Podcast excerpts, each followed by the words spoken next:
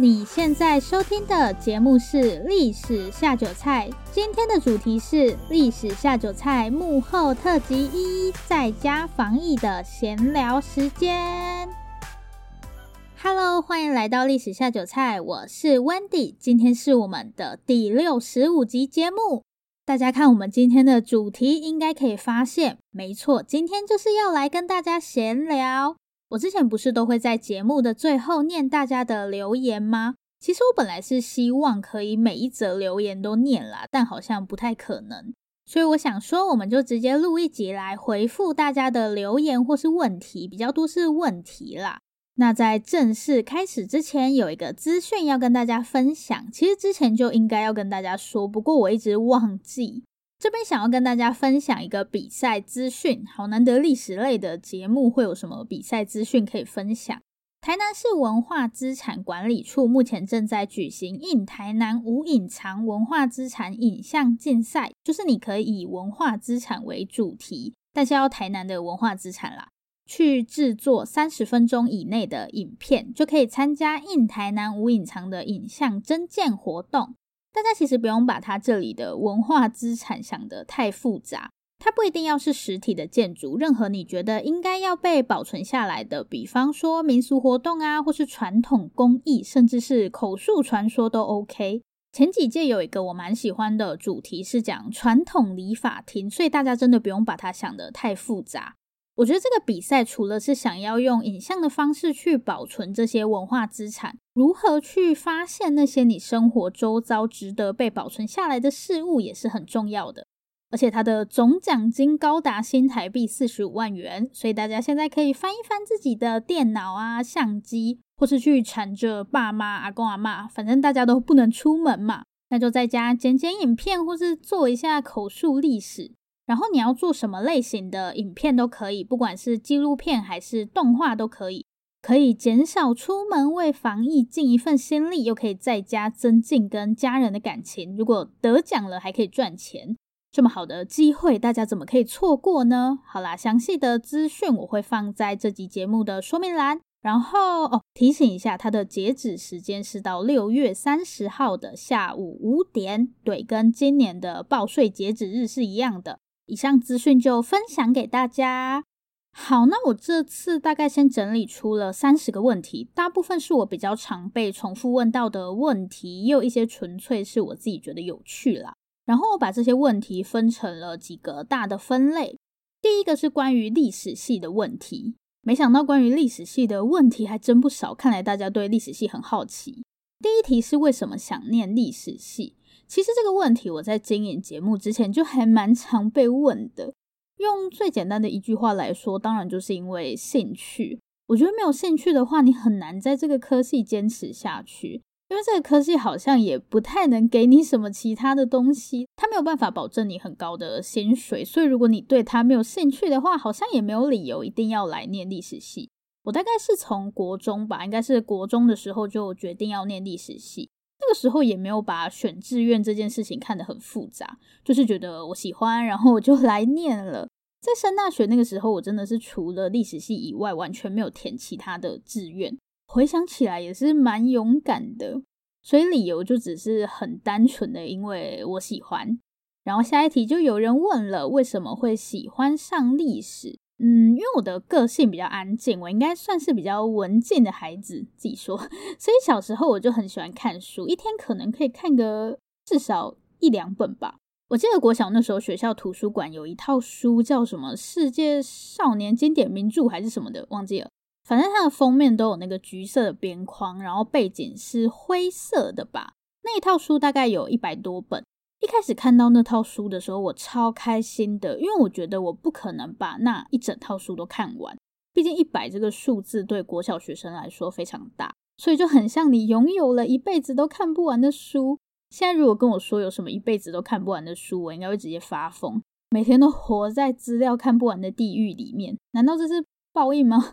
好，虽然国小时的我一直觉得一百多本书永远不会有看完的那一天。但很不幸的，某一天我就发现一百多本书其实真的没有 想象中多。觉得自己要失去精神粮食的，我就开始纠缠爸妈、纠缠老师。我就跟他们说：“完蛋了，我要没书可看了。”然后有一天，我跟我爸去逛大卖场的时候，卖场不是都会有童书区吗？我就跑去那边看书。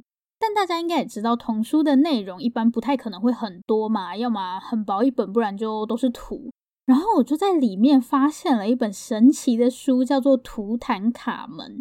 我好像有在节目上讲过这个故事。一开始我是觉得那个书的封面很漂亮，就是黄金面具嘛。后来我又发现，诶，里面都是字，而且字还有够小。然后我就决定我要买这本书，因为字那么小，我一定可以看很久。回家之后，我就开始很认真的看我新买的书。结果你们知道发生了什么事吗？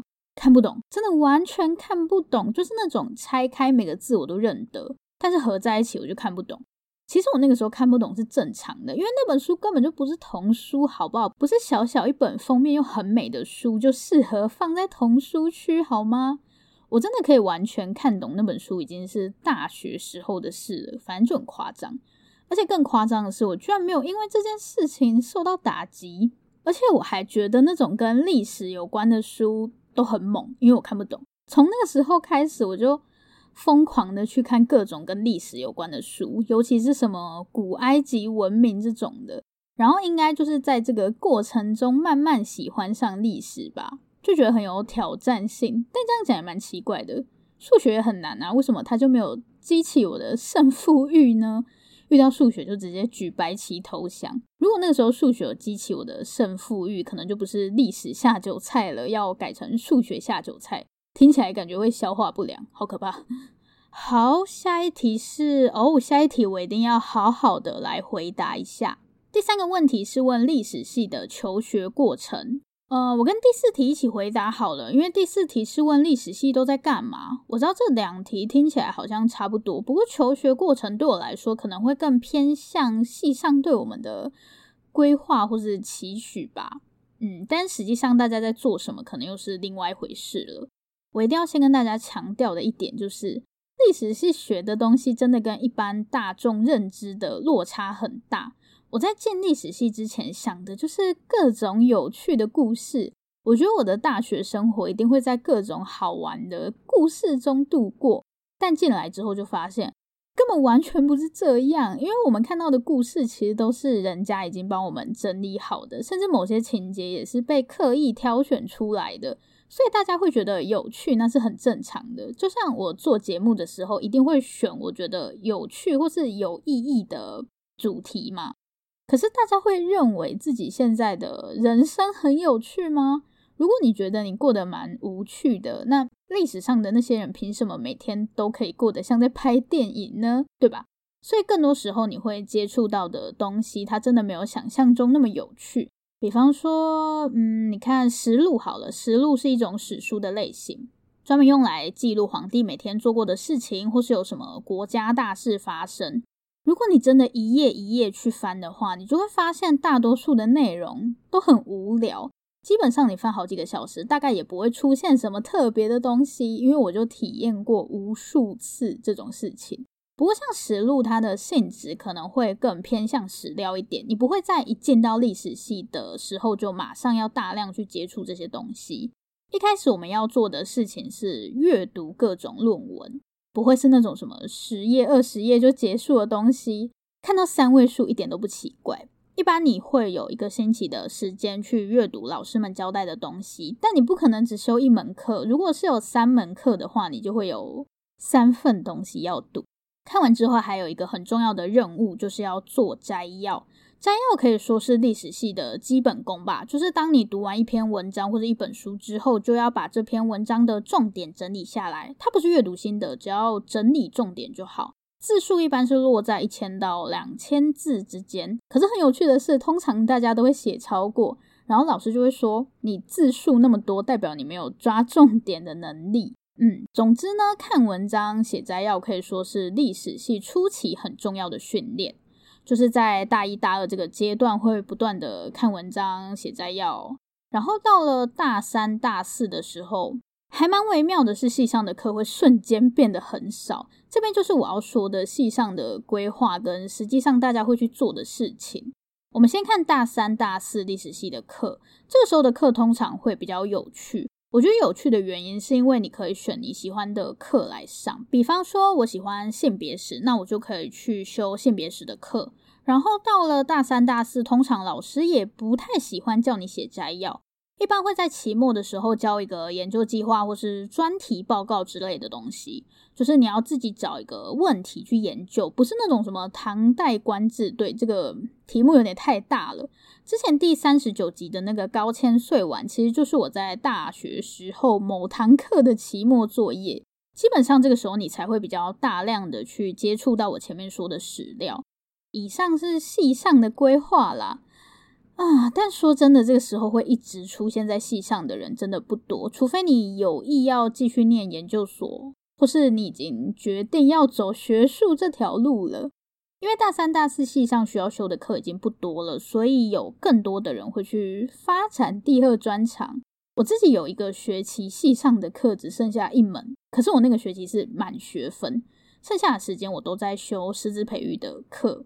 就很多人会跑去辅系啊，甚至是双主修。我觉得那历史系很重要的一点是，我们真的没有什么专业性很强的技能，我们没有办法帮人家看病或是修车嘛。历史系教给我们的东西，呃，比方说要怎么搜集或是整理资料，还有运用文字的能力，就是这些东西它可以应用的层面其实很广。举个例子好了。像我有个同学喜欢旅游，所以他就打算要去当领队或是导游。那在大三、大四这个时候，比起专注在系上的课程，他就会花更多时间去培养自己的外语能力。所以我觉得念历史系很重要的一点是，你一定要多去接触历史系以外的人事物，就不要把科系当成是限制自己的框架。我觉得你要想的是我会什么，然后我会的东西可以用在哪些地方。总结一下历史系的求学过程，前半段就是大量的阅读，然后不断的写东西。那后半段基本上每个人都会不太一样，就是进入一个自由探索的阶段吧。感觉我讲的好像有点虎头蛇尾。因为我自己进来之后才发现，历史系跟我以为的其实蛮不一样的，所以希望上面这一段可以让大家比较了解历史系。那如果你是正在考虑要不要去读历史系的话，我觉得会比较辛苦的，就是大三、大四那段时间吧。虽然看起来课好像变少了，但是真的要好好的花一些时间去探索自己想要或是可以做什么。就如果你觉得可以接受，那历史系应该不会让你觉得后悔。好，剩下关于历史系的问题都比较小一点，我就快速回答一下。有人问我的研究领域是什么？是中国近现代史，然后比较偏向社会文化史。这边还有一个问题，说有特别崇拜的历史学者吗？有，我特别喜欢一位学者，叫做高燕仪。高燕仪老师现在是在美国的哥伦比亚大学任教。因为我自己对一些女性相关的问题比较感兴趣，我觉得老师关于性别史的研究我都很喜欢。嗯，我看一下哦，好像关于历史系的问题大概就是这些。下一个部分是跟节目制作比较相关的。第一题是开始录 podcast 的契机。其实一开始就是觉得当研究生的日子有点小无聊，除了念书，好像就没有什么特别的事情可以做。刚进研究所的时候，我还有在接一些弱势客服的活动，但是后面因为时间不能配合，我的生活真的就只剩下读书、读书、读书，就我自己都觉得很可怕。所以就想说要做点什么其他的事，但我一开始其实是想要拍影片，因为我那个时候根本不知道 Podcast 是什么东西。反正就在我上网乱搜寻的时候，我就看到了一篇介绍 Podcast 的文章。后来我就直接用手机录了《历史下酒菜》的第一集。我不知道这是一种奇妙的缘分吗？反正《历史下酒菜》的诞生就是这么的莫名其妙。好，下一题，下一题是平常的灵感怎么来的？不是有一句话说什么“艺术源于生活”？我要借用一下这句话，“灵感源于生活”。大家应该看得出来，有些题材就是跟时事有关嘛。其实要做跟时事有关的主题不难，因为现在发生在我们生活周围的事情，一定都有它的历史脉络存在。但时事主题比较讨厌的就是它有时效性，你也不能拖太久，不然大家就没兴趣了。但是呢，我觉得某些题材如果不是搭上时事的话，大家应该很难对它感兴趣。前一阵子最热门的新闻就是长赐号搁浅嘛。一开始我除了笑一笑那个世界的塞子的梗图，根本也没打算要特别去关注这件事情。我也没有长隆的股票。不过那个时候我就在想一件事：大家现在都在关注苏伊士运河，那应该会对运河的历史有兴趣吧？就如果不是因为这件事情，我真的不觉得有谁会对运河的历史有兴趣。假设我更新一集什么运河的历史，会有人点进去听吗？这样一想，就突然有一种责任感，好像我要把运河的历史推销出去，不把握这次的机会好像不行诶。对，所以有一部分的主题就是跟着时事。那像运河这种主题，如果不是因为时事，大概平常也不会特别去讲。所以有时候时事反而可以让大家去关注一些比较冷门的主题。然后有时候我会在网络上随便搜寻，嗯，比方说之前不是有那个什么万圣节特辑吗？我好像就是 Google 鬼历史还是女鬼历史，然后就看到那个优罗娜的传说，我就会乱打一些关键字啦。虽然是随便搜寻，但有时候真的会有一些惊喜。多哥就是那个雪橇犬送疫苗的故事，我好像也是在网络上打。狗历史，不然你可以再加上年代，就什么十九世纪啊这种的。所以还有一种灵感来源，就是呃乱枪打鸟，不然你就观察嘛，观察生活周围有什么东西。臭臭的伦敦城市史是我在上厕所的时候出现的灵感，大家有没有觉得很感动？我连在上厕所的时候，心里都还惦记着我们的节目。因为平常要读的东西真的很多，所以我一般都是先决定好主题，再去找资料来看。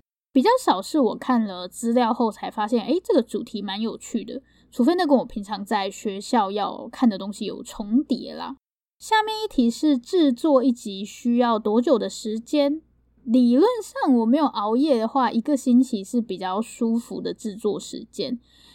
一般我会先花两天的时间来看资料，但要做什么主题，我通常很早就会决定。像我现在就已经排好，呃，后面两次要更新的主题，然后接下来我会给自己三天的时间去汇整资料跟写文案，那最后两天就是用来录音跟后制。通常我是这样安排时间啦，但有时候会遇到一些突发状况。大家应该可以发现，我刚刚并没有讲到收集资料。其实收集资料要花的时间会比想象中长，因为后面有一题是在问收集资料，所以我就一起回答。我会用到的资料通常都是书跟论文，偶尔也会用到一些纪录片。以书跟论文来说，最理想的情况就是学校图书馆或是中研院的图书馆有，那我就可以直接借回来看。没有的话，就要看能不能买，或是去国家图书馆，就是坐在里面看。论文的话，会有比较多的电子资源，但它也是跟学校图书馆绑在一起的。所以，如果你还是学生的话，真的要好好珍惜学校的资源。总之呢，在搜集资料的过程中，就是要穿梭在各个图书馆，中间就会碰到，比方说图书馆要调书啊，或是上一个借的人可能还没有还。有时候时间就会比较难控制，那如果要配合时事主题的话，时间就会被压缩得更紧。然后有些比较特别的集数，需要准备的时间就会更长。像是洗发精那一集，除了要找资料，还要做实验嘛。那如果我在生活中碰到什么不如意的事情，我就会整个宕机，就什么事都不想做。台北市刚宣布三级警戒的那一天，我就。心情很低落，我真的整个晚上都睡不着，就很焦虑。然后除了待在家里，你也不知道可以做什么，心情就超不好的。但时间还是依旧会向前走，所以每个礼拜更新之前都像在坐云霄飞车。那保守估计做一集的时间大概就是一个星期。下面这两题也比较类似。是问我有没有想放弃的时候，然后怎么一个人坚持到现在？其实我对于一个人做节目这件事情，倒没有说很想改变这个状态。虽然我可能会羡慕别人有团队啊什么的，但大多数的时间我还是一个比较喜欢独处的人，所以有没有搭档这件事情对我来说影响不大。我觉得一个人我会比较自在一点。那至于有没有想要放弃，或是怎么坚持到现在，嗯、我心情不好的时候，当然也是有讲过我要停更啊这种话，但到目前为止，真的没有很认真的想过说不要做了，就让我去 休息几天，我就会好了。如果有一天我们的节目完全没有人在听，那我可能就会停更吧，因为大家一直都有在听，而且还这么热情的给我回馈。